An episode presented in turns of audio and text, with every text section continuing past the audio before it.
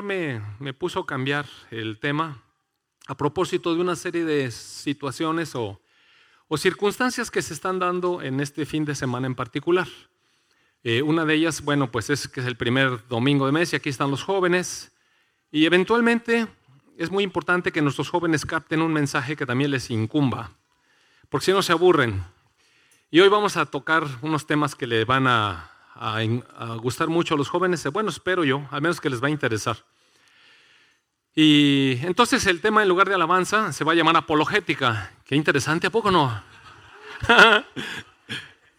no, van a ver que sí les va a interesar. Lo que pasa es que los nombres técnicos luego de repente nos, nos mueven el piso, pero ni está tan difícil. Y, y vamos a empezar este, esta presentación hoy con otra, otro cambio también, que es dando un testimonio. Casi no damos mucho tiempo a los testimonios, pero están los jóvenes y en este fin de semana se trató con ellos un asunto, un asunto importante para los jóvenes. Miren, nuestros jóvenes deben conocer muy bien la situación de, del cambio de vida, de lo que es la soltería, de lo que es la, el ser hijo de familia a asumir la responsabilidad de convertirse en un, en un varón de, un hogar, en una cabeza de familia, en un líder de su casa, en un proveedor, muchas cosas que implica, que implica el dejar a papi y a mami, ¿verdad? Entonces, eh, aparte de la relación matrimonial, es una relación que en Dios es una propuesta para toda la vida. Es más, ni siquiera es una propuesta, es un mandato. Esta expectativa de Dios, que nuestra relación matrimonial sea permanente hasta que la muerte nos separe. Entonces, eh, con base en esto, en esta experiencia que necesitan nuestros jóvenes, les estuvieron hablando temas relacionados al respecto, tengo entendido, en el fin de el sábado, ¿verdad?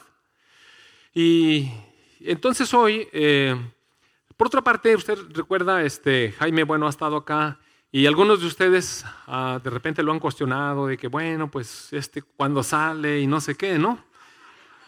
Y mire, de, la nada Dios tiene sus planes y entonces eh, decía Sabino el domingo pasado que todo tiene un tiempo y el tiempo llegó. Entonces, eh, algunos le han preguntado, pero pues para no estar repitiendo esta cuestión, eh, sabemos que hay cierto interés y, la verdad es que es un buen testimonio, creo que, va a complementar eh, parte de esta enseñanza, la, da a veces la transmisión de una experiencia viva. Entonces yo quiero pedirle a Jaime y a, Dani, Dani Morales, vente, vente Dani.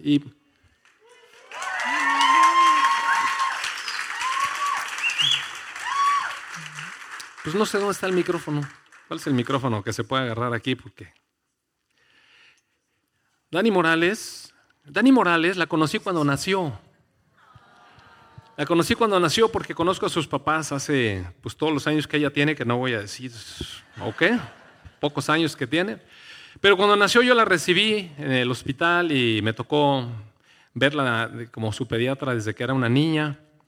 Y fíjese lo que son las cosas. Yo generalmente nunca les digo a la... Bueno, juego mucho con los niños y los amo y los beso y todas esas cosas y siempre les digo cosas bonitas, pero pocas veces, o más bien que yo me acuerde ni una otra vez, es más, ni de esto me acordaba, ellos fueron los que me acordaron, que cuando estaba pequeñita, un día que me la llevaron, tendría, no sé, entre cuatro o cinco años, algo así, y le dije, ella es mi nuerita. Y no, yo, yo no había descubierto mi don profético, ¿no? Pero bueno, surge. Entonces de pronto, este, pues sus papás se fueron a Houston, ella, ella se fue a vivir a Monterrey por un llamado de Dios. Y se quedó ahí en Monterrey, aunque sus papás se fueron a Houston. Ella se quedó ahí sirviendo al Señor.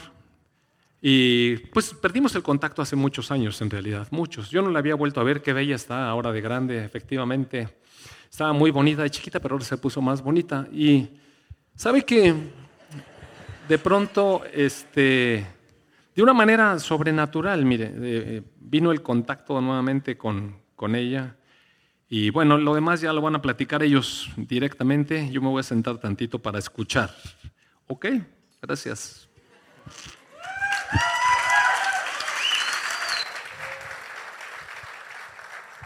Bueno, pues yo quiero empezar dando las gracias a Dios porque mm, mm, al, hablar de un testimonio, yo, yo pensaba, bueno, ¿por, ¿por, qué tiene que ser algo extraordinario entre cristianos eh, vivir? Simplemente el hecho de vivir en Cristo nos hace ser un testimonio y tendría que ser algo como normal. Yo sé que es algo normal porque he escuchado a mis hermanos, he estado en células, he estado en, en grupos, bueno, compartiendo, ¿no? Y yo he escuchado muchos testimonios.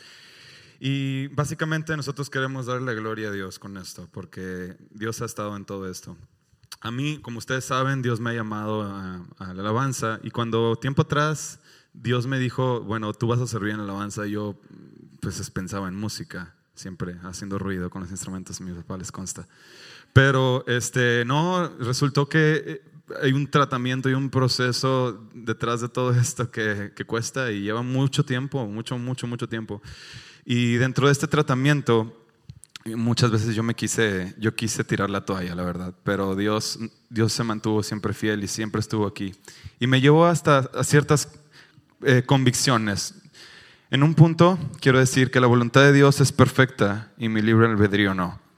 Y con esto quisiera empezar, porque esto es algo que me costó muchísimo tiempo entenderlo. Hasta la fecha todavía cuesta vivirlo, pero gracias a Dios puso en mi corazón ya este entendimiento de que yo no voy a hacer absolutamente nada en mis fuerzas que sea mejor que lo que él pueda tener. Para mí es absurdo pensar eso, pero cuesta entregarlo. Entonces, quiero comenzar con, con esta historia. Uh, tiempo atrás, en donde Dios empezó a pedirme mis sueños y yo veía que a los, mis amigos, a mi familia, de repente decían, pues, ¿por qué a ellos no les estás pidiendo lo que a mí me estás pidiendo? Y calladito, tú nada más sigue caminando.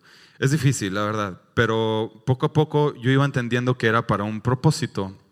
Y este propósito era tenerlo a Él como primero antes que cualquier cosa. Y la verdad es que estoy muy agradecido con Dios. Fue pidiendo mis sueños de carrera. Los, los, que me conocen saben cuánto me ha, ido, me ha costado de entregar ciertas cosas. Y en un punto eh, Dios me cuestionó y me dijo, eh, ¿me entregarías a tu esposa, caminarías conmigo si yo decidiera que no quiero que te cases? Para mí esta pregunta fue muy difícil porque pues era uno de mis sueños más grandes. Yo, pues, Señor, desde chiquito yo siempre quise tener una familia, pero ya, ya me había estado preparando en mi corazón y con otras vivencias para yo poder decir en ese momento sí. Decir, Señor, eh, te he vivido tan íntimamente, te he estado contigo y, tú me has demostrado que has sido mi Dios, que yo en este punto simplemente sería un necio al decirte que no. Realmente has cambiado lo, que yo era y hoy por hoy puedo decirte sí, dando un paso de fe porque realmente a veces el alma no siente lo mismo que siente el espíritu. El alma está como que, hey, ¿cómo que estás diciendo que sí?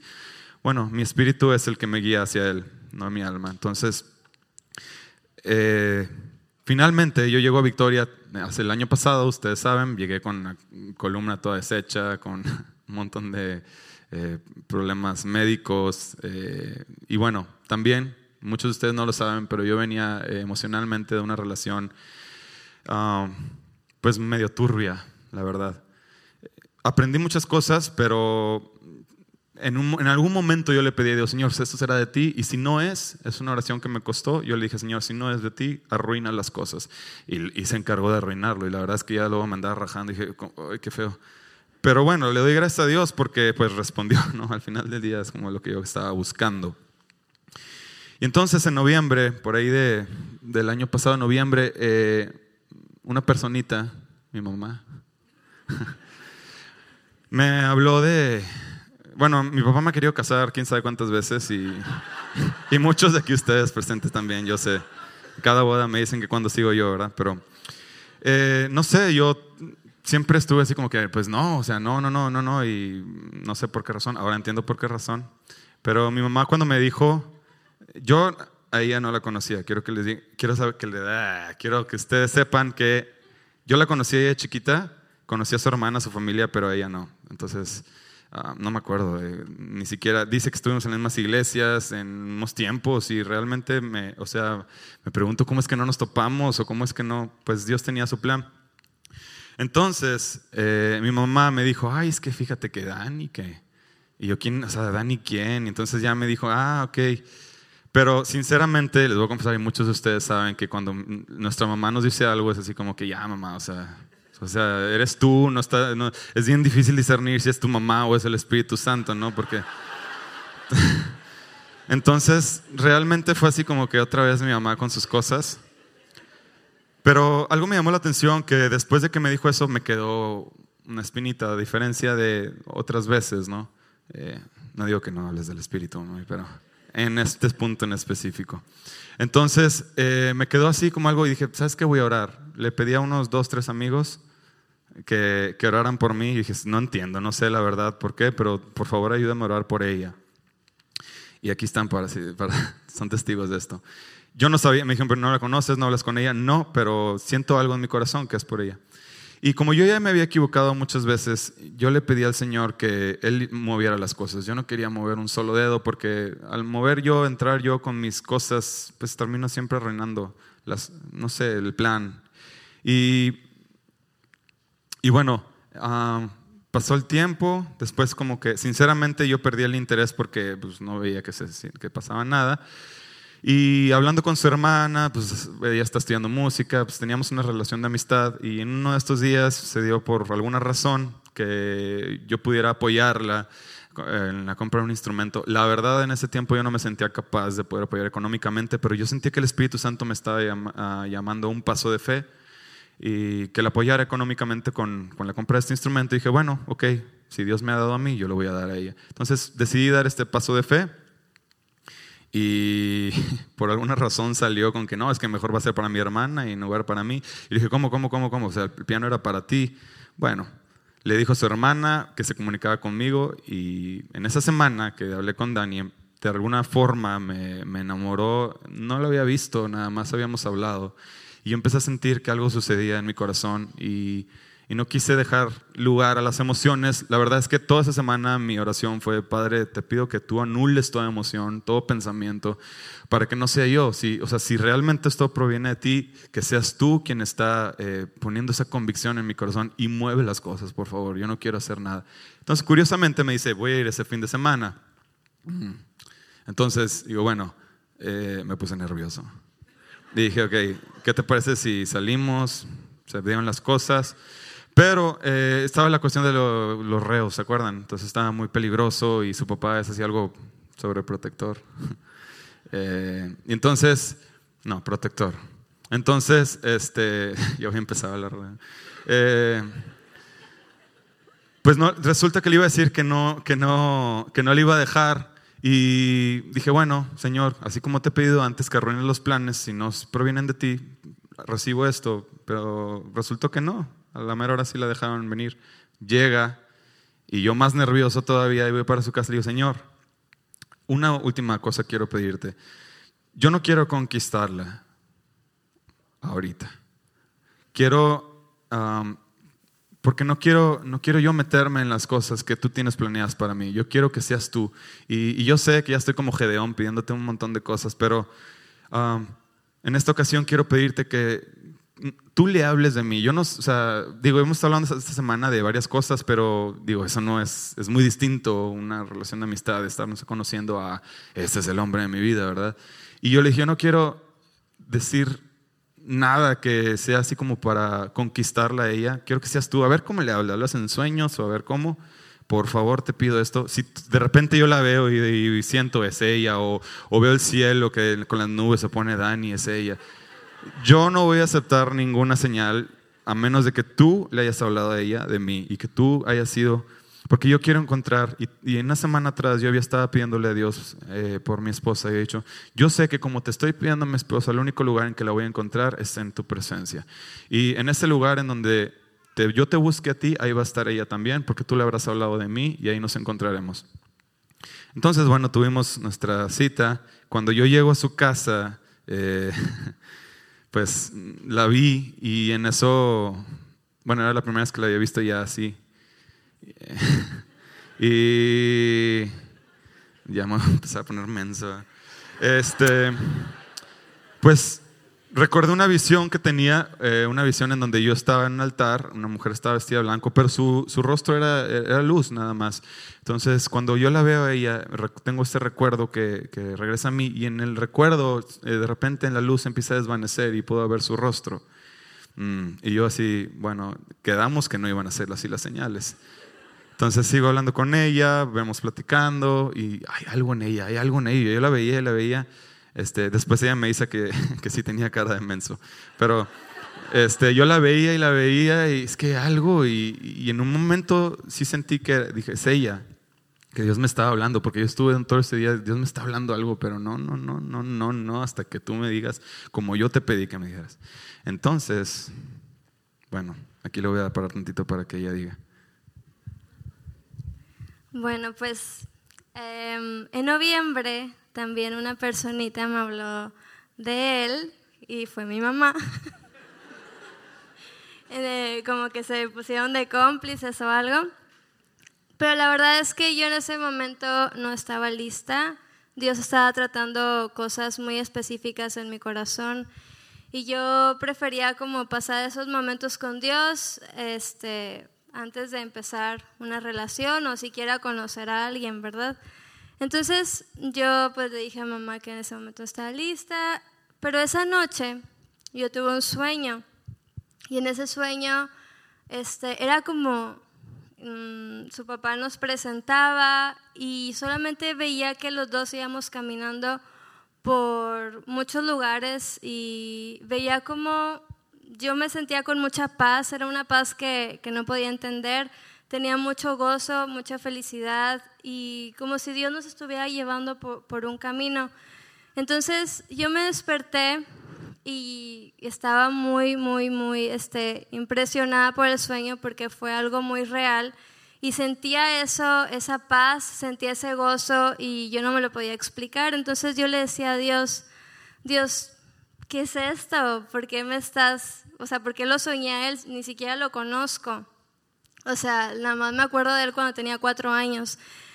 Y era algo muy impactante para mí, entonces este, yo le dije, Dios, yo no sé qué es lo que tú tienes con esto, no sé por qué pusiste eso, porque yo en ese sueño sentía que quería que, que yo pertenecía ahí, que yo quería quedarme ahí, que era el lugar que Dios me había puesto. Pero bueno, yo se lo entregué a Dios y yo le dije, tú sabes que ahorita no estoy lista, pero si es algo tuyo, pues entonces tú vas a poner las cosas. Yo, yo no tengo que hacer nada al respecto. Si es tu voluntad, tú lo vas a hacer. Y así lo dejé. Y luego, este, justamente en noviembre, Dios también me dio una palabra que es algo muy importante para nuestra historia. Dios me decía en Isaías 42, 9, em, he aquí las cosas primeras pasaron y yo hago cosas nuevas y las anuncio antes de que sucedan. Y esta palabra me la estuvo diciendo mes tras mes tras mes. También me habló en el libro de Esther este, acerca de las fiestas de Purim, cuando habla em, que en el mes de Adar, los días 13, 14 y 15 de ese mes, Dios liberó, liberó, a los israelitas de sus enemigos, cambió la tristeza en gozo y restauró muchas cosas en sus vidas. Entonces Dios me decía, en el mes de Adar, en estos días, 13, 14 y 15, yo voy a traer eso nuevo a tu vida. Entonces, investigando yo, pues, ¿cuál es el mes de Adar? ¿Qué es eso? Entonces, chequé que en el, en el calendario judío, el mes de Adar es el último mes de invierno, que es marzo. Entonces yo decía, Dios, no sé, yo nada más lo guardaba en mi corazón, no lo compartí con nadie, yo no sé qué es lo que tienes tú en marzo, en estos días, pero bueno, o sea, lo pongo en tus manos. Pasó el tiempo y Dios me hablaba continuamente acerca de Jimmy. En verdad, personas que ni conocía llegaban y me hablaban de él de maneras muy diferentes y Dios me hablaba mucho a través de las alabanzas que él compone, pues ya ven que en YouTube hay, mm, tiene disco y así. Entonces, este, lo empecé a conocer a través de su música y la verdad es que algo que a mí me, me siempre me he fijado en una persona es es su manera de alabar y adorar a Dios. Creo que eso para mí muestra mucho de su relación con Dios. Entonces lo empecé a conocer y la verdad sí me llamaba la atención. Por eso es algo que me, que me cautivaba, su manera de alabar a Dios. Pero yo, yo estaba tranquila, yo decía a Dios, pues, o sea, yo no sé por qué me lo pones en, de muchas maneras este, en este tiempo, pero pues es, es algo tuyo. Yo, yo, no, yo le dije, yo no pienso buscarlo, yo no pienso este, buscar una oportunidad para conocerlo, porque pues si es algo tuyo las cosas se van a dar solas, ¿verdad? Estaba descansando en eso, no estaba como que pensando a ver qué iba a pasar. Pasó el tiempo, este, y una, una de las cosas importantes, algo que yo siempre oraba este, por mi esposo, era, yo, yo le pedí a Dios que, era noche tras noche, yo le decía Dios, yo quiero que mi esposo sea un hombre que te ame a ti, con todo su corazón, un hombre que me pueda llevar a ti siempre, que, que, me pueda jalar a estar siempre firme en tu presencia, un hombre que te sirva, este, que te adore en espíritu y en verdad, un hombre que esté dispuesto a pagar el precio por ti y que podamos servirte a ti juntos, porque realmente eso era lo que a mí me, me, me apasionaba. Entonces, este, lo, siempre estaba eso en oración y un día Dios me confrontó con una palabra, yo creo que fueron unas semanas antes de, conocerlo. Dios me habló con una palabra eh, que la verdad sí me llegó muy fuerte y él me decía, este, así como un día él le dijo a María que iba a estar, este, que se iba a envasar el Espíritu Santo y todo, cómo cambió sus planes, todo su entorno y la cultura en la que ella vivía, pues era muy difícil enfrentar eso. Y la respuesta que le dio María fue, he aquí tu sierva, haz de mí lo que bien te parezca. Y Dios me, me hablaba con esa palabra y me, me, estaba confrontando y me decía, ¿estarías dispuesta a entregarme los planes que tú has hecho para servirme? ¿Estarías dispuesta a entregarme el ministerio que tú amas ahorita, donde me estás sirviendo? ¿Estarías dispuesta a entregarme la iglesia donde tú estás? Y para mí fue como muy, muy impactante porque pues yo le decía a Dios, yo te he entregado todo, no sé qué más me, me, puedes quitar. Nunca pensé que me fueras a pedir algo con lo que yo te estaba sirviendo. Yo decía, no, yo me voy a ir a donde, no sé, África, lo que sea, yo estoy dispuesta a irme por, por Jesús, ¿verdad? Entonces Dios me estaba pidiendo todo eso y para mí fue como, Dios, tú sabes que yo siempre, todo lo que tú me pidas, yo te lo voy a dar. Y llorando se lo entregué y le dije, si tú quieres cambiar mis planes, yo no sé por qué, pero si tú lo quieres hacer, este, adelante, hazlo, ¿verdad? Yo no tenía idea de lo que venía por delante. Y después, este, este, viene, bueno, yo ya no sabía, este, cómo embonar todo lo que Dios me había estado hablando de, de Él y yo decía, Dios, pues no sé, o sea, tú eres el que vas a hacer las cosas, ¿no? Y así, este, algo que quiero aclarar es que cuando es la voluntad de Dios, Dios hace, hace lo suyo. A veces nosotros no, no, tenemos que moverle tanto porque él, él, lo va a hacer como quiera. Y fue cuando pasa lo, de, lo del instrumento musical, que era un piano. Este, Dios, no sé, de alguna manera inesperadamente, mm, él, él, lo hizo, empezamos a platicar, no estábamos buscándolo ninguno de los dos. Y pues fue cuando Dios empezó a hacer todas las cosas. Y estoy muy agradecida con Dios. Creo que este, quiero aprovechar este momento para agradecerle porque es algo que, que queremos hacer para glorificarlo y, y pues... Y bueno, pues terminó la cita y me cuenta todo esto. Mm, y yo digo, pues sí, Dios estás detrás de todo esto. La verdad es que ella nos explica por qué le hablaba tanto de mí. Bueno, yo algo que me encanta es que Dios sabía cuál iba a ser mi oración. Dios sabía cuál iba a ser mi necesidad y cómo le iba a pedir yo. Entonces, aunque yo en esa noche le pedí para el día siguiente a ver cómo le hablas en sueños, pues Dios ya sabía que iba a pasar eso y le tiene hablando desde meses atrás de mí de una forma, pues, muy sobrenatural, exacto. Entonces, no nada más en sueños, sino con palabras y con a través de otras personas, con mis canciones, que ella no sabe que algunas de las canciones están duras, las, las pruebas, pero bueno, estaba mi corazón ahí. Y bueno, yo quiero cerrar eh, con, con unos puntos que Dios realmente me dejó en mi corazón. Primero, lo, que les dije la voluntad de Dios es perfecta y mi, mi libre albedrío no. Yo eh, entiendo que a partir de un punto yo en mi vida que, le empecé a entregar todo lo que yo quería hacer, como yo lo quería hacer, es mejor dejarlo en manos de Dios. La verdad es que sí somos a veces muy necios en querer hacer las cosas como nosotros queremos y nos topamos con pared una y otra vez. Mejor suavecito, nos la llevamos, Dios nos va poniendo las cosas. Y una cosa sí es muy importante, que en, este, en esta libre elección que tenemos nosotros, busquemos la dirección de Dios, busquemos lo que Él quiere para nosotros, porque sí, ciertamente no se va a dar así como con varita mágica, ¿no? Pero...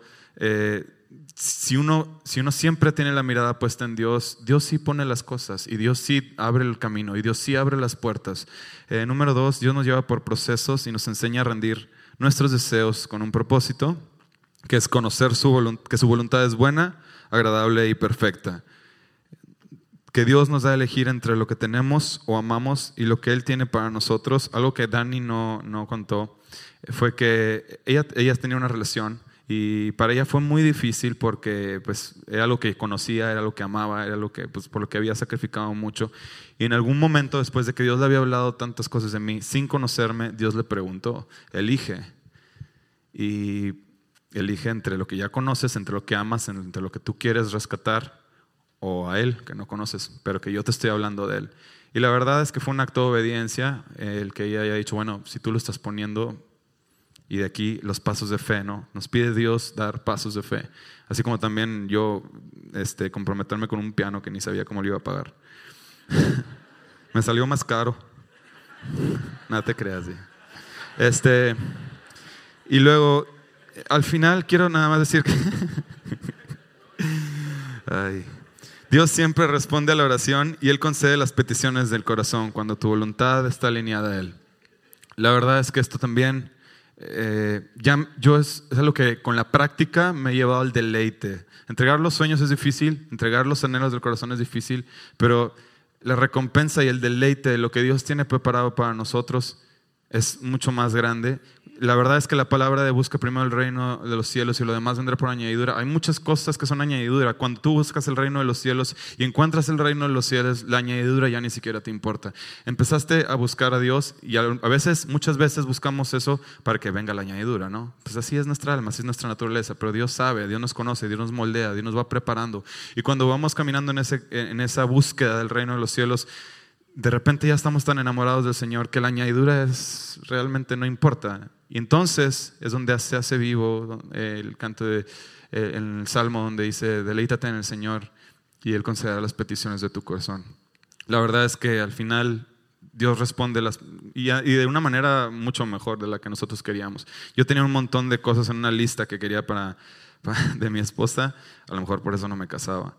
Pero eh, un día dije, ¿sabes qué? Estas son cosas mías, yo lo voy a hacer así, lo tiro voy a decir, únicamente quiero encontrar a, mi esposa en ti. Yo sé que tú me conoces, yo sé que incluso más que lo que yo me conozco. Sabes qué es lo que quiero, pero tú me das lo que yo necesito. Y yo creo de todo corazón que Daniel da respuesta a mis oraciones. Le doy la gloria a Dios por eso.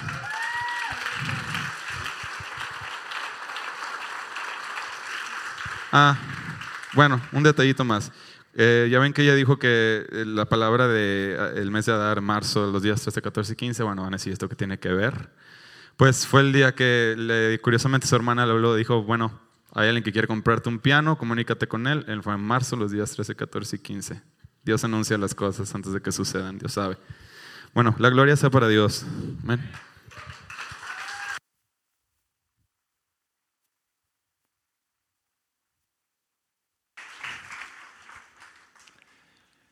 Muy bien. bueno, ¿sabe qué? Ahora sí voy a entrar en mi tema y vamos a orar primero. Amado Padre, te doy tantas gracias, Señor, porque eres bueno. En verdad eres bueno. Tienes planes para nosotros, Señor, mucho más altos y de eternidad de lo que nosotros podemos pensar y esperar. Amado Padre, pues que tu palabra hoy se afirme en nuestros corazones, guía esta, este mensaje, Padre, y prepáranos a cada uno de nosotros para recibir tu verdad. En el nombre de tu Hijo Jesús, amén. Bueno, mire, eh, en verdad que me desperté con esta palabra, no lo vamos a creer, pero me desperté con esta palabra. Cuando abrí los ojos estaba todo bien modorro y lo único que se me vino a la mente es apologética. Y en la torre, ni sé bien qué es eso. Entonces, bueno, este, Ya tenía, como les decía, mi predicación era sobre alabanza, pero me fui a buscar la definición eh, así muy, muy concreta de lo que es apologética. Y resulta que es la defensa, la defensa racional, la defensa intelectual de la fe. Fíjese, es una parte de la teología que nos conduce a defender con la razón y con inteligencia nuestra fe. Eh, ¿Por qué es importante? Porque en un mundo como nuestro mundo, donde la información, sea correcta o no sea correcta, se difunde a velocidad de clic. Y entonces hay que tener herramientas para discernir entre la verdad y la mentira. ¿Sabe que una de las cosas con las que más batallo en mi consultorio es cuando una persona medio tantea que tiene algo y va y se mete a internet? Olvídelo. Llegan aterrorizados al consultorio. Y de verdad, ¿eh? los, los, que llegan más aterrorizados, cuando, yo lo veo todo tenso y no tendrá esto y no tendrá el otro, le digo, ¿usted anduvo en internet? Sí. Por eso. Entonces, si, si, uno no sabe, o sabe a medias, y se mete ahí, mire, garantizado un enredo. Entonces, eh, así es como estamos viviendo. Todos vamos allí, consultamos cosas y vemos cosas como, ahorita se decía Víctor Martínez, eh, estamos expuestos a mucha información y, y no sabemos a veces discernirla. Entonces se necesitan instrumentos que nos ayuden a esto. Y voy a hacer una reunión hoy, o sea, un mensaje de aclaración de tres puntos. Me voy a concentrar en tres puntos. El primer punto es que hace 15 días que yo estaba predicando, en algún momento del lado de la predicación, yo dije que Cristo está crucificado todavía. Entonces, bueno, era parte de un mensaje. Y al terminar, pues eh, un hermano se acercó conmigo y me dijo, este, tienes que enseñar buena doctrina y Jesús no está crucificado todavía, ¿no? Entonces, Claro, por supuesto que no está crucificado y nunca fue mi intención decir que Jesús está crucificado, aunque sí lo dije después oí, pero yo estaba leyendo el Salmo 22. Y el Salmo 22, que el Señor Jesucristo está describiendo su condición, como perros de Bazán lo han rodeado, como los toros de Bazán lo han rodeado, como escarnecedores se han burlado de él, le han jalado la barba, le han golpeado la cara. Y recuerda usted todas esas cosas. Dice, horadaron mis huesos, mis manos, mis pies, y se repartieron mis vestiduras en suertes. Todo eso está diciendo. Y luego el Salmo cambia bruscamente de esa descripción tan trágica y dice, pero todavía en la congregación de mis hermanos te alabaré. Entonces cuando está allí, yo dije, y Jesucristo sigue crucificado, obvio, allí, en ese momento. Pero bueno, sacado de contexto, sí puede prestarse a que yo dije eso, pero mira hermano, yo nunca voy a decir que el Señor Jesucristo está crucificado, Él está vivo. Tenemos una cruz vacía, gracias a Dios. Él murió y, se levantó en victoria. Y bueno, pero sí, bueno, ciertamente lo dije así, entonces me disculpo si lo dije a lo mejor que no se fue suficientemente claro. Jesucristo está vivo y Él no está crucificado más ahora. Sin embargo, bueno, a veces decimos cosas en un contexto, ¿no? Pablo a los Corintios le dijo, he decidido ir a ustedes y no saber nada más que a Jesucristo y a este crucificado. Pues bueno, no quiere decir que Jesucristo está crucificado cuando Pablo estaba diciendo, simplemente es una manera. Y bueno, a veces se presta a este tipo de cuestiones cuando se da una situación particular y uno le, se pone a quitarle ahí las cascaritas y todo y llega. Pero no se trata de que hagamos una, una situación, ¿cómo les diré? De un entendimiento de la escritura o un descudriñamiento de la escritura en donde nos volvamos personas que, que reduzcamos todo como una doctrina así incómoda. ¿Sabe que en este escrito que me encontré de apologética, resulta que hay una encuesta en Estados Unidos en donde en Estados Unidos en la actualidad, tres, de cada cinco personas en las iglesias, a los 15 años de estar en la iglesia se van.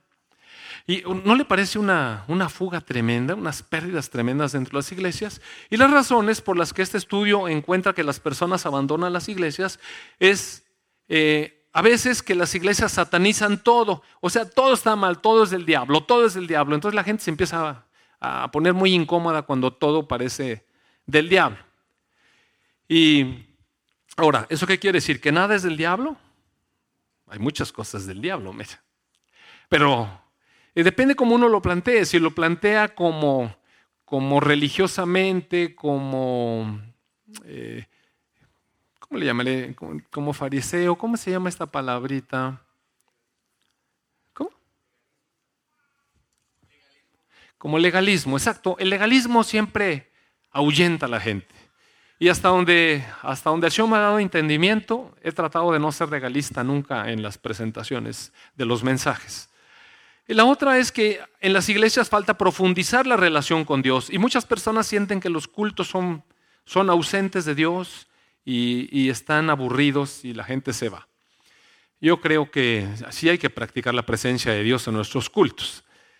La otra razón eh, por la que la gente se va es porque dice que siente que la religión es anticiencia y las iglesias se oponen a todos los avances científicos y a todas las posturas probadas de la, de la ciencia, entonces como que choca un poco con la modernidad que vivimos y también por eso se van. Otra razón es que la iglesia no maneja bien el tema de la sexualidad y no sabe cómo atenderlo, entonces mucha gente se va por eso. Y la otra es porque dice que la iglesia tiene miedo de las ideologías de las otras religiones. Y recuerda usted, yo, estaba hablando con, yo he estado hablando con usted acerca de la ideología de las otras religiones y a mí no me da miedo, mire. Entonces, la verdad es que la, apologética nos afirma más porque nos hace pensar. Leí una frase que me gustó mucho. Dice que eh, cuando realmente pensamos, pensamos o pensamos correctamente con la doctrina correcta, nuestra fe se afirma. En cambio, nuestra ignorancia lo único que hace es crear herejías. Cuando nosotros pensamos correctamente, nuestra fe se afirma. No debemos nunca tener temor de pensar, porque nuestra fe no es para animales irracionales, nuestra fe es para seres racionales, pensantes, inteligentes, como Dios hizo a Adán, muy inteligente. Entonces, no debemos de tener temor de todas esas cosas. Con base en eso, Decidí entonces, en primer lugar, reconocer el error quizás de dicción que tuve hace 15 días y aclarar que nunca quise decir que Jesucristo está crucificado en la actualidad. Y bueno, ya eh, queda aclarado ese punto. El segundo punto del cual quiero hablar es acerca de esta situación que, que platicaron hoy Jaime y, Dani aquí al frente, porque fíjese cómo son las cosas y, y pienso que Dios tiene todo, todo en su mano. Ayer yo sé que en, la reunión de jóvenes se tocó un punto en el donde se dijeron que realmente Dios no tiene una pareja para nosotros, sino que nosotros escogemos. Entonces ahorita parecería chocar con esto, ¿no? Bueno, entonces Dios sí tiene una pareja o no tiene una pareja. Y se generan conflictos. Bueno, mire, Dios se encarga de aclarar los conflictos y gracias a Dios que levanta también, digamos, esta función pastoral que sirve para llevar a las, ovejas a, los puntos correctos, ¿no? digamos doctrinalmente correctos. De eso se trata la apologética. En realidad, mire, la verdad es que sí y no. La respuesta es sí y no. Porque por un lado, escrituralmente, recuérdese que nuestro punto de referencia debe ser la escritura. Escrituralmente hay de menos cuatro casos, cuatro casos inequívocamente en la escritura en los que Dios eligió una pareja para un varón. Y ellos son, el primero desde luego es Adán, mire, Adán no tenía otra. O se casaba con Eva o se casaba con Eva. Y desde luego Dios la escogió, la hizo justo como él quería que fuera para él, era su ayuda idónea, le llama. Esa es una buena referencia, Dios tiene una ayuda idónea para cada uno de nosotros. Otra, otra, otro ejemplo es eh, que a mí me parece quizás el, mejor realmente, eh, porque pues Adán obviamente, ¿verdad? Pues ¿para dónde se hacía? Luego le enseñó, dice la palabra que cuando Dios dijo, le voy a hacer una ayuda idónea, puso a Adán y a Eva, bueno, no, puso a Adán solo, no estaba Eva, Eva estaba incluida en él todavía. Lo puso a ver todos los animales y a ponerles nombre, pues como para que se diera cuenta que ahí no había. Al final se dio cuenta Adán que no había ayuda idónea para él, entonces Dios lo duerme o lo mata o le hace una cortada aquí y le saca a una mujer de la costilla, como sacó a la iglesia de Cristo, recuerda usted. Entonces, eh, ese caso es uno, pero hay otros, por ejemplo, el caso de Oseas, es un hombre que Dios quiere usar como profeta para Israel y le dice que se debe casar con una prostituta. No le dijo cuál, pero sí le dijo con qué tipo de mujer. Y Dios se lo puso, te vas a casar con este tipo de mujer. Y bueno, él tuvo que, que tomar una decisión entre obedecer a Dios y decir, ah, que yo no quiero eso. O obedecerle. Y esto es lo que estamos hablando. Este, este, asunto que voy a tratar ahorita es asunto del albedrío, efectivamente. Es un, asunto del albedrío, de la decisión libre que tenemos de ejercer nuestra voluntad. Eso es el libre albedrío. Y entonces, eh, Oseas decidió obedecer a Dios y consiguió una mujer prostituta. Y ustedes, no sé si han leído la historia, está en el libro de Oseas. Pues claro que tantito estaba con Oseas y, tantito se le iba. Y tuvo hijos con Oseas. Pero todas las veces fue infiel. Y lo que Dios estaba mostrándole a Israel era una imagen de cómo era la relación de Israel con un Dios fiel, bueno, que lo amaba a pesar de cómo era. Y todas las veces Israel volvía ante el amor fiel del marido, que es Dios, siempre se presenta Dios como el marido. Y eh, la mujer esta que de, pronto daba bandazos y andaba adorando dioses falsos. Entonces, esa fue una situación muy específica en la que Dios, el Dios de propósitos eternos, le mostró a su pueblo cómo se estaba comportando con respecto a su relación con él. Otra relación en la que también Dios intervino así dramáticamente fue cuando usted, recuerda, eh, José estaba comprometido con María. En el judaísmo se acostumbra lo que es el desposorio. Uno le propone a la esposa o a la novia casarse y a partir de ese momento se consideran desposados. Es decir, me aparto para ti y tú te apartas para mí. Pero no viven juntos, realmente no entran en una situación de conocerse mucho. Muchos de los desposados en ese momento son separados y cada quien se prepara para lo que debe, el hombre para ser un hombre, con las actividades de un hombre, con una, con eh, perfil mental de hombre, y la mujer se va a aprender las cosas que necesita aprender para convertirse en una mujer de su casa. Entonces, en ese año, que duraba un año, José estaba desposado con María y usted sabe, de pronto viene el Espíritu Santo, bueno, el ángel le anuncia, luego viene el Espíritu Santo y, María concibe del Espíritu Santo y claro que José, pues le entran las dudas de la carne, las dudas del alma. Y entonces dice que él la quiso dejar encubiertamente para no hacer una quemazón ni hacer ahí eh, una situación que la avergonzara, pero Dios le mandó a decir, hey, cásate con ella. No temas, cásate con ella. Yo estoy en medio de la situación. Entonces, Dios sí le dijo con quién se casara. Adán le puso con quién se casara. A Oseas le puso más o menos el perfil de, mujer con la que se debería casar. Y el caso que a mí me parece mejor caso, lo voy a leer brevemente o rápidamente, está en Génesis 24, si me acompaña por favor. Mire, esta es una historia interesante. Dice, era Abraham ya viejo, Génesis 24, verso 1 en adelante. Era Abraham ya viejo y bien avanzado en años.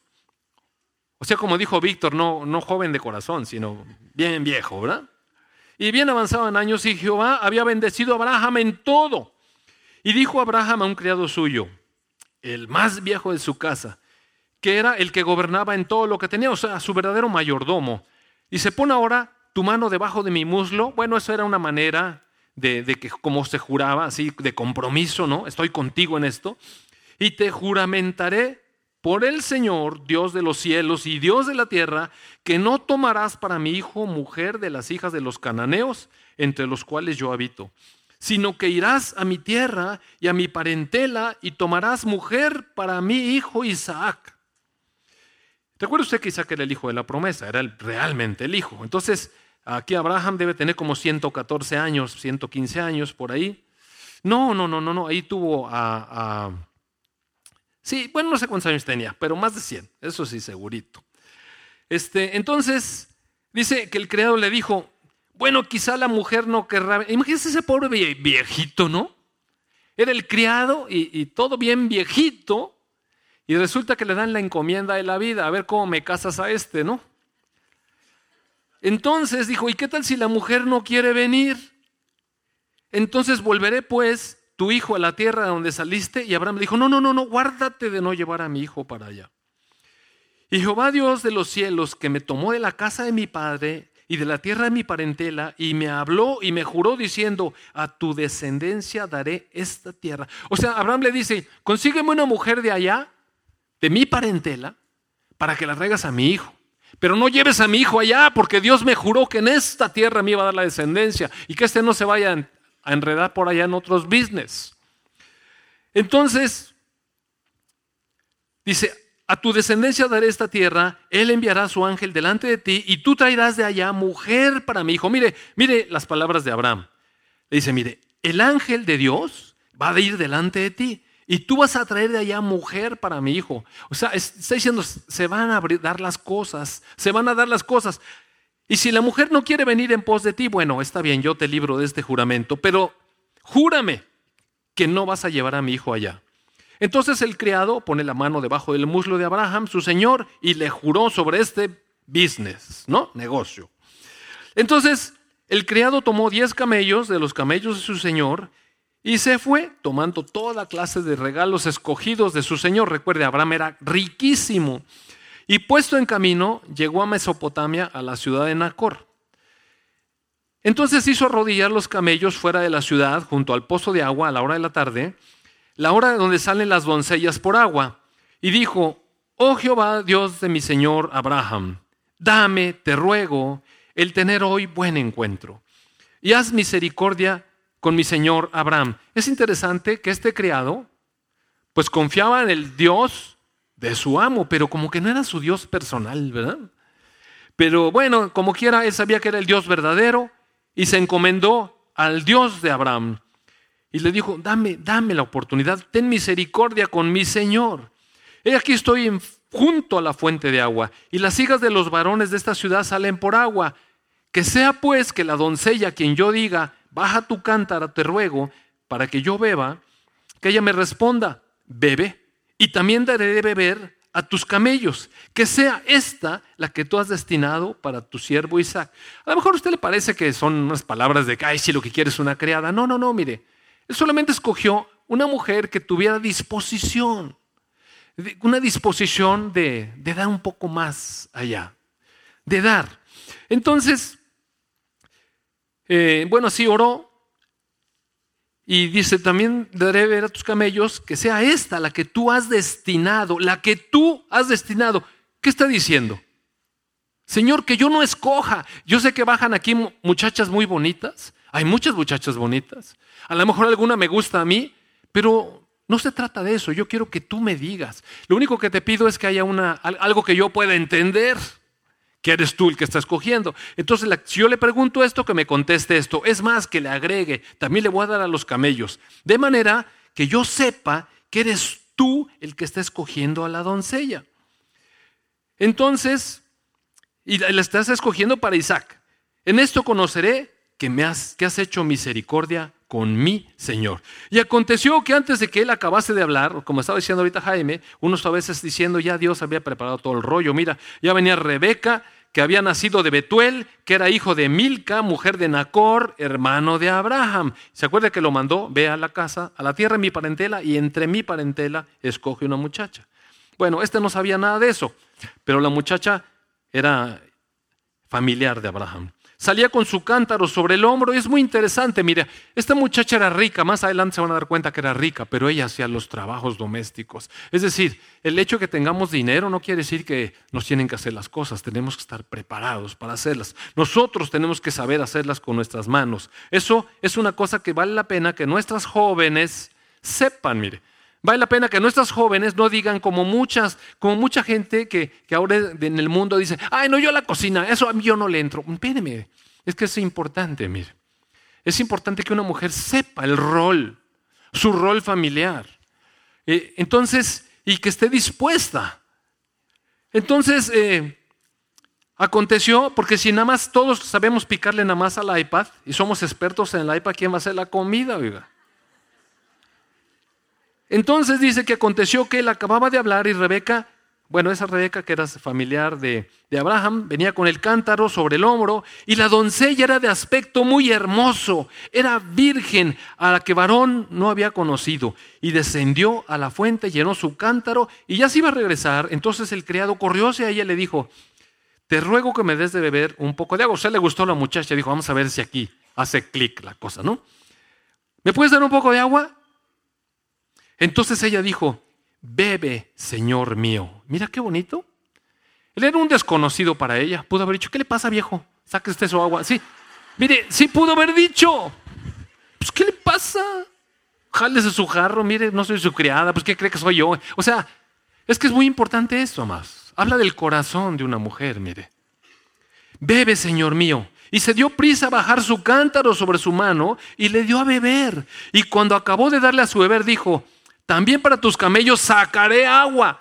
No dijo, te voy a prestar la jarra para que le des a tus camellos. O ahorita le hablo a mis criados para que vengan a sacarle a tus camellos. Ella dijo, yo voy a sacar agua para tus camellos también. Hasta que acaben de beber. Oiga, darle de agua a un camello beber es como darle a Jaime a comer. Serio, mire, parece que como que nunca se llenan. Yo no sé qué tienen eso. ¿Sí o no, Carl? Por eso dice, es que me quiere casar. Oiga, es que es una fuga de presupuesto. Entonces, si no me cree, yo lo invito a que lo invite un día a comer. Si cree que estoy exagerando. Entonces se dio prisa, vació su cántaro en la pila, corrió otra vez al pozo para sacar agua y sacó para todos los camellos. Oiga, esa fue una super jornada. Déjeme decirle, no le dijo, tenga mi, queridito viejito. Mire, fue una jornada. ¿Sabe qué fue? ¿Cuántas vueltas dio? Y el hombre estaba maravillado, pues ¿cómo no? ¡Wow! Estaba callando para saber si el Señor había prosperado su viaje o no. O sea, ya, ya la encontró, segurito. Ahora, le iba a decir, el recado, falta que quisiera ir. Entonces cuando los camellos acabaron de beber, oiga, eso estuvo larguísimo. Le dio el hombre un pendiente de oro que pesaba medio ciclo y dos brazaletes que pesaban diez.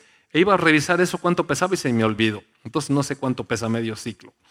Y dijo, pero la cosa es que es de oro, ¿no? Y dijo, ¿de quién eres hija? Te ruego que me digas. ¿Hay en casa de tu padre lugar donde posemos? Y ella le va diciendo, soy hija de Betuel, hijo de Milca, el cual dio a luz a Nacor, justo el hermano de Abraham. Yo por eso me casé con mi prima. Entonces, añadió, mira, también en nuestra casa hay paja y hay mucho forraje para, para posar. Entonces el hombre se inclinó, oiga, gracias a Dios Gracias, la encontré, Señor. Gracias, te bendigo, te adoro, te adoro, te adoro. Y entonces dijo, bendito sea Jehová, Dios de mi amo Abraham, que no apartó de mi amo su misericordia y su verdad, guiándome el Señor en el camino a casa de los hermanos de mi amo. Y la doncella corrió e hizo saber a su, en casa de su madre estas cosas. Y Rebeca tenía un hermano que se llamaba Labán el cual corrió afuera hacia el hombre a la fuente. Nunca faltan los chismosos, ¿verdad? Y cuando vio el pendiente y los brazaletes en la mano de su hermana, que estaba diciendo, así me habló aquel hombre, y, y, aquí que estaba con los camellos junto a la fuente, y le dijo, Labán le dijo, ven, bendito de Jehová, ¿por qué estás afuera? He preparado la casa y el lugar para los camellos. Oiga, qué hospitalidad. Qué bueno las personas que recibieron a estos jóvenes de, de Monterrey. Entonces le pusieron delante qué comer y él dijo, a ver, miren, yo no voy a comer hasta que haya dicho mi mensaje. Entonces él dijo, bueno, pues habla. Yo soy criado de Abraham y Jehová ha bendecido mucho a mi amo y él se ha engrandecido y le ha dado ovejas y vacas y plata y oro y siervos y siervas y camellos y asnos y Sara, mujer de mi amo, dio a luz en su vejez un hijo a mi Señor, quien le ha dado a él todo cuanto tiene. O sea, como diciendo, usted dirá, Baizana. Y, y mi amo me hizo jurar diciendo, no tomarás para mi hijo mujer de las hijas de los cananeos en cuya tierra habito, sino que irás a la casa de mi padre y a mi parentela y tomarás mujer para mi hijo. Y yo dije, quizá la mujer no querrá seguirme. Entonces él me dijo, el Señor en cuya presencia andado enviará su ángel contigo y prosperará tu camino y tomarás para mi hijo mujer de mi familia, de la casa de mi padre. Entonces serás libre de mi juramento cuando hayas llegado a mi familia, y si no te la dieren, serás libre de mi juramento. Llegué pues hoy a la fuente y dije, Jehová, Dios de mi Señor Abraham, si tú prosperas ahora mi camino por el cual ando, he aquí, yo estoy junto a la fuente agua. Sea pues que la doncella que saliere por agua, a la cual dijere, dame de beber, te ruego un poco de agua en tu cántaro, y ella me respondiere, bebe tú, y también para tus camellos sacaré agua, sea esta la mujer que destinó el Señor para el hijo de mi señor. Antes de que acabara de hablar, en mi corazón, he aquí que Rebeca iba saliendo con su cántaro sobre su hombro, descendió a la fuente, sacó el agua, le dijo que me des de beber, la bajó pronto, en, su cántaro me dio, me dio a beber, y también a tus camellos daré de beber. Y bebí, y también de, también de beber a mis camellos. Entonces le pregunté y dije, ¿de quién eres hija? Y ella respondió, de Betuel, hijo de Nacor, que le dio a luz Milca. Entonces le puse un pendiente en su nariz y brazaletes en los brazos, y me incliné y adoré al Señor. Y bendije a Jehová Dios de mi Señor Abraham, que me había guiado por camino de verdad para tomar la hija del hermano de mi Señor para su hijo. Ahora pues, si ustedes hacen misericordia y verdad con mi Señor, declárenmelo. Y si no, declárenmelo y me voy. Entonces Labán y Betuel respondieron y dijeron, de Jehová ha salido esto, no podemos hablarte malo ni bueno. He aquí Rebeca delante de ti, tómala y vete y sea mujer del hijo de tu Señor, como lo ha dicho el Señor. Cuando el criado de Abraham oyó sus palabras, se inclinó en tierra ante el Señor otra vez para adorar, y luego ya sacó más cosas y le dio ahí a todo el mundo, ¿verdad? Comieron y bebieron los varones que venían con él y durmieron, se levantaron de mañana y entonces dijo el criado, pues ya mándenme de regreso. Y le dijeron, espera a la doncella con nosotros por lo menos 10 días y después irá. Y él dijo, no hombre, por favor, ya, ya regresenme, ¿no? En el verso 57 dijeron ellos, bueno, vamos a llamar a la doncella y vamos a preguntarle. Qué bueno que tomaban en cuenta a la mujer, ¿verdad? Y entonces le dijeron, ¿irás tú con este varón? Mire si la tomaron en cuenta. Sí le preguntaron si quería ir. Y dijo ella, sí, iré. Que ni conocía a Isaac, oiga. No había foto, no había selfie, no había nada. Ni siquiera retrato así, mano alzada, nada. Dijo, sí voy. Entonces dejaron ir a Rebeca, su hermana, su nodriza y el criado de Abraham y los hombres y la bendijeron. Y verso 61. Entonces se levantó Rebeca y sus doncellas se subieron en sus camellos y siguieron al hombre. Y el criado tomó a Rebeca y se fue. Y venía Isaac del pozo del viviente que me ve porque él habitaba en el Negev. Y había salido Isaac a meditar. Usted sabe que en la escritura meditar es reflexionar en Dios, no es que se puso a hacer yoga ahí. Se puso a meditar en el campo a la hora. O sea, ¿qué cosa estaría pensando Isaac? Señor, pues todas estas cosas que estamos ahorita eh, escuchando, ¿no? Entonces vio que venían los camellos y Rebeca también alzó los ojos y vio a Isaac. Descendió el camello porque le había preguntado a la criada, bueno, ¿y ese que viene ahí quién es? Y dijo, ese es mi señor. Entonces ella tomó el velo, se cubrió como debe ser allá en la cultura Medio Oriente y todo hermoso. Verso 67, trajo Isaac a la tienda de su madre Sara y tomó a Rebeca por mujer y la amó y se consoló Isaac después de la muerte de su madre, porque recién hacía poco que había muerto Sara. Bueno, mire, este, entonces, ¿qué? ¿Sí o no? Mire, le quiero decir esto. E, este es un asunto de ver la escritura con la perspectiva correcta. Realmente nosotros tenemos que entender que la escritura no está hecha para que Dios nos conceda nuestros deseos personales. Aquí no es que a ver a qué mujer escojo que no tenga ni un defecto, le voy a poner a orar a Dios para que sea una mujer que haga todo el servicio de la casa, me atienda como un rey, me dé masajito en los pies en la noche y no, no, no. Me cuida el sueño, cuida a los niños, nunca se queje y no pida dinero y consiga la comida todos los días. No, así no es, amados hermanos. ¿Sabe qué? Mire, acuérdese que Dios tiene un propósito. Y su propósito es Él. O sea, nos está incluyendo en su propósito. Pero nuestra mirada debe ser Él y sus intereses. Él y sus intereses. ¿Cómo le podemos servir mejor a nuestro Señor nosotros? Dentro de eso está nuestra vida familiar. Dentro de nuestro servicio a Dios está nuestra pareja. De nuestro servicio, dentro de nuestro servicio a Dios está cómo nos llevamos como familia. Dentro de nuestro servicio a Dios es mi trabajo el que desempeño con mis manos cada día. Entonces, dentro de toda esa perspectiva, yo le voy rindiendo las cosas a Dios, porque en realidad todo lo recibo de Dios. Entonces, lo que tenemos que hacer aquí es, no es que si Dios me tiene escogida una persona o no, sino rendir mi voluntad y decir, Señor, yo sé que yo me puedo casar con quien yo quiera. Mire, uno se puede casar con quien uno quiera. Si usted lee aquí, va a ver que también está lleno de casamientos que no consideraron a Dios. Por ejemplo, el rey David tuvo como cuatro o cinco esposas y, bueno, unas eran así, otras de otra manera y otras de otra manera. La última, eh, lo que sí le puedo decir es que la última no estaba dentro de los planes de Dios y le costó una sentencia de consecuencias para siempre. Pero tenemos un Dios bueno que aún allí lo perdonó y demostró su misericordia con los hombres, dando que de Betsabe, de Betsabe, es, es la ascendencia de nuestro Señor Jesucristo.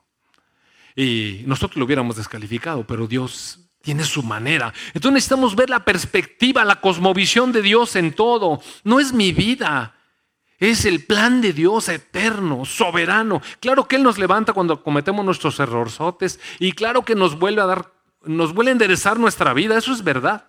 Y podemos considerar a Dios en la elección de nuestra pareja o podemos no considerarlo. Mira, hay personas que no ni siquiera consideraron ni les dieron la oportunidad. Por ejemplo, José fue un hombre perfecto delante de Dios y sin embargo cuando fue levantado como el segundo de Faraón, Faraón lo casó con una mujer de ahí de Egipto y ni le preguntó, ¿te vas a casar con ella? Se acabó, punto.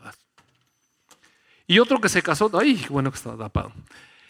Este, otro que se, que se, casó así con alguien a lo mejor que no era lo ideal dentro del estatus, era Moisés. Recuerda usted, se casó con la hija de un sacerdote de Madián. Pero no me quiero desviar en el tema. Hay muchas cosas que podemos nosotros elegir. El punto está en que lo más importante es que elijamos, mire, la clave es esta, elijamos elegir como Dios quiere o elijamos como nosotros queremos. Luego, aguantémonos.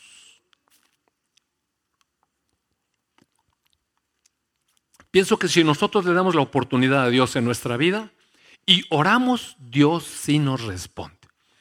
Y también tenemos la libertad de hacer lo que queramos, mire, sí, sí. Porque nuestro Dios nos creó como personas, como seres con libertad para escoger. El Señor Jesucristo es Dios encarnado en un hombre.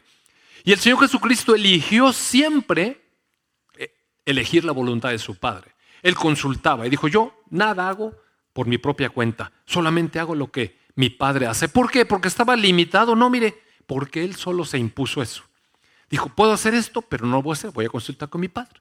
Y consultaba y hacía solamente lo que su Padre le decía hacer.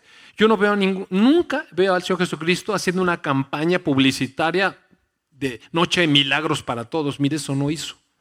Él caminó y hacía conforme su padre le iba indicando, conforme su padre le iba indicando, conforme su padre le iba indicando. Y entonces, eh, al final de su vida, cuando estaba la cosa complicadísima, a nosotros, decía Jaime, nos piden nuestros sueños. Y es verdad, y yo quiero decir, yo quiero dar un testimonio de eso, porque Jaime estuvo, mire, de este tamaño, de este tamaño.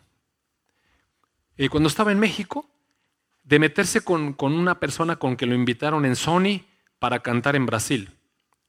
Y ahí era su oportunidad para la popularidad. Cuando ya había decidido venirse y servir al reino del Señor, cuando había decidido empezar en una jornada de... Ustedes se acuerdan que les platicé hace años que andaba por allá en las iglesias y, dando conciertos y no sé qué. Cuando había tomado esa decisión, Sony le habló y le dijeron, ¿sabes qué? Mira, este, este chavo, podemos conectarte y te podemos lanzar. Ahorita es la oportunidad. Eso cuesta, mire. Soltar esa cosa cuesta, sí, sí cuesta. Entonces, lo que podemos hacer es hacer nuestra voluntad, cumplir nuestros sueños o entregárselos a Dios. Y Dios siempre da mejores sueños, oiga. De verdad, yo, yo creo que, que Dani es mucho mejor sueño que las cosas que Jaime había pensado antes. Y no sé, Dani, si se va a hacer una pesadilla.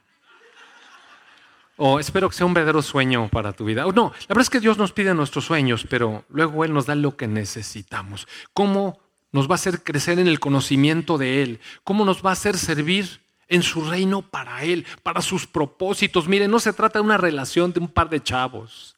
Se, tarda, se trata de rendir mi voluntad a la voluntad perfecta de Dios. ¿Puedo elegir con libertad? Sí, mire, Dios me deja elegir lo que yo quiera.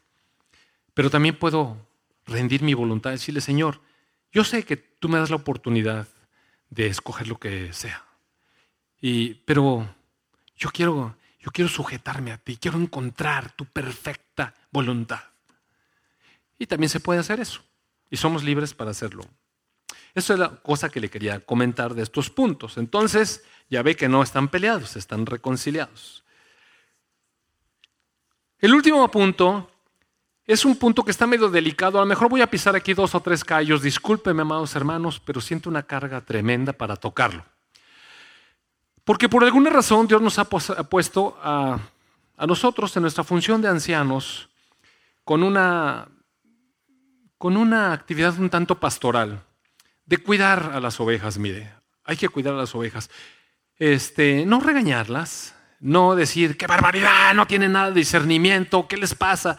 O, decirles, vayan y estudien apologética todos para que se den cuenta, pero bueno, uno ve al rebaño y de pronto ve cómo el rebaño se acerca peligrosamente a tomar aguas que están contaminadas, que pueden estar venenosas, que pueden destruirle. Y con todo amor le quiero decir esto hoy. Yo sé que está muy de moda, ahorita está de moda, la película esta de la cabaña. Hace años hablé un poco de esto porque leí el libro. Y leí el libro, no lo terminé. No lo terminé porque inmediatamente que lo empecé a leer, mi espíritu, mire, mi espíritu brincó. Brincó. Brincó porque inmediatamente pude sentir esa voz que fue con Eva y que sutilmente le dijo, con que Dios les ha dicho que no puedes comer de este fruto, que no sé qué. No, Dios me dijo que sí puedo, que sí tengo libertad. No, no, no, no. Mira, lo que pasa es que este está mejor porque... ¿eh? ¿Te acuerdas usted esa historia, verdad? Mire, en cuanto empecé a leer ese libro, así lo sentí. Con que Dios les ha dicho que, que nada más tiene representación de padre. No, no, no, mire. También como mujer. Y también así. Y también del otro. Y ahí lo va enredando a uno con puras herejías, mire. Déjeme que le diga, discúlpeme, pero ese libro está lleno de herejías. Claro, son sutiles, empieza bien, está atractivo, está bien escrito, la lectura es agradable, capta la atención. Y la cosa, presenta a Dios como, uno, como un ser amoroso que nos ama y que quiere tener relación con nosotros. Sí, eso está bien. Pero acuérdese usted que el diablo no entra nada más con puras mentiras, entra con verdades. Él tocó al Señor Jesucristo con verdades de la palabra. Si eres hijo de Dios, di a las piedras que se conviertan en pan y a sus ángeles guardará cerca de ti para que no tengas tropiezo. Pero el Señor Jesucristo le contestó. No, o sea, no, no, no cayó en su red. Mire, le contestó la verdad de la escritura. Orientó la cosa a la verdad, porque el diablo trae medio verdad y medio mentira. Y esto ahí que es la, cosa que estoy satanizando esto, pero no, mire. Lo que pasa es que es un libro que, que sutilmente empieza bien, presenta bien, pero de repente el padre es una mujer. Y mire, en ningún lado de la escritura dice que el Padre es una madre. Adoramos al Padre. El Señor Jesucristo siempre se refiere a su Padre, el Padre, no la madre, el Padre.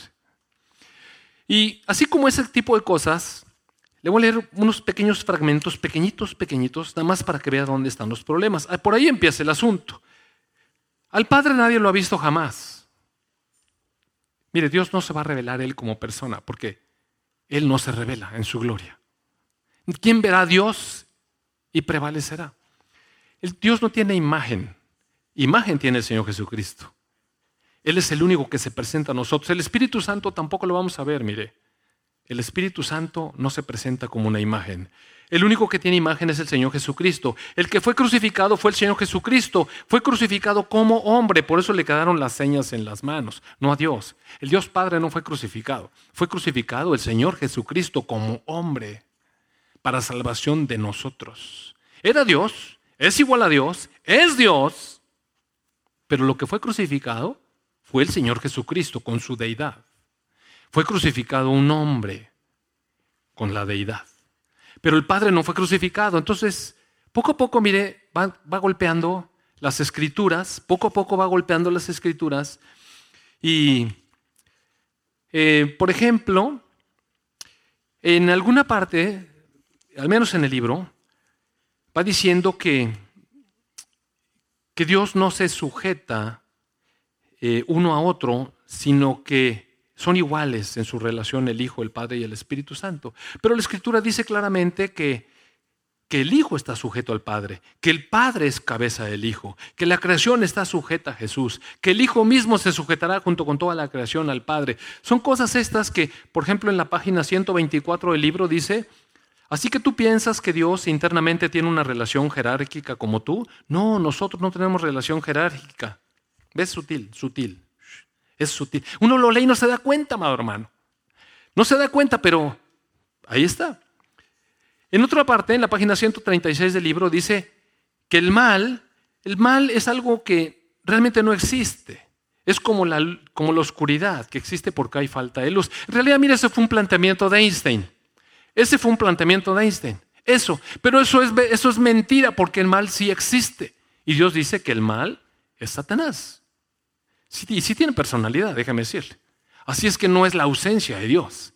Es una personalidad y es muy real. Entonces allí va diciendo cosas así y se oye bonito, mire, pero eso es filosofía humanista. Satanás es la manifestación del mal.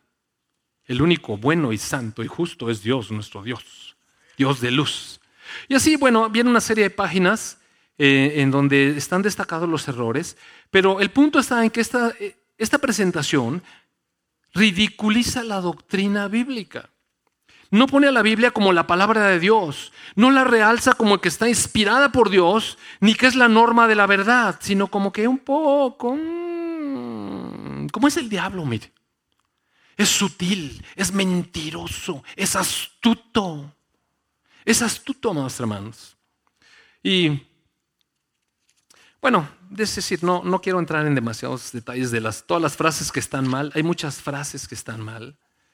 Eh, en algún momento dado, este papá o papa o no sé cómo se pronuncie, la verdad, eh, que era el padre, pues, que es una mujer, está bailando allá o no sé qué está haciendo, tira algo y entonces Jesús dice, es que ella es así de desordenada.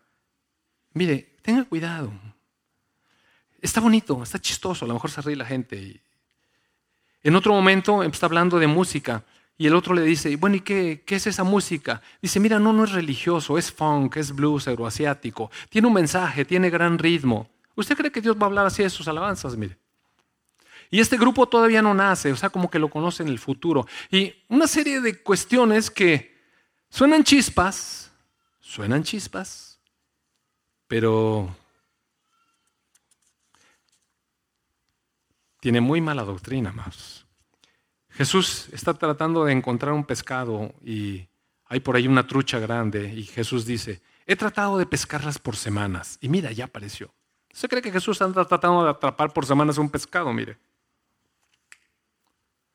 Cuando él le dijo a Pedro, tú ve y hay un pez, péscalo y tiene un estatero en la boca y paga tu parte del tributo y el mío. Mire Señor de la creación, más. No anda viendo a ver si se le aparece un pescadito, a ver si lo puede agarrar. Y todo esto es sutil.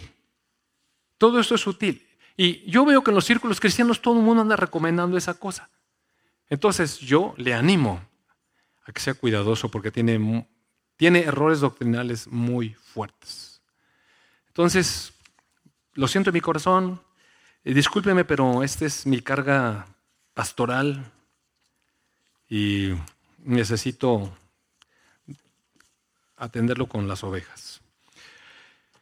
Amén. Entonces, bueno, vamos a orar y no pasa nada, ¿no? Gracias a Dios que nos levanta, gracias a Dios que nos restaura, gracias a Dios que nos perdona y no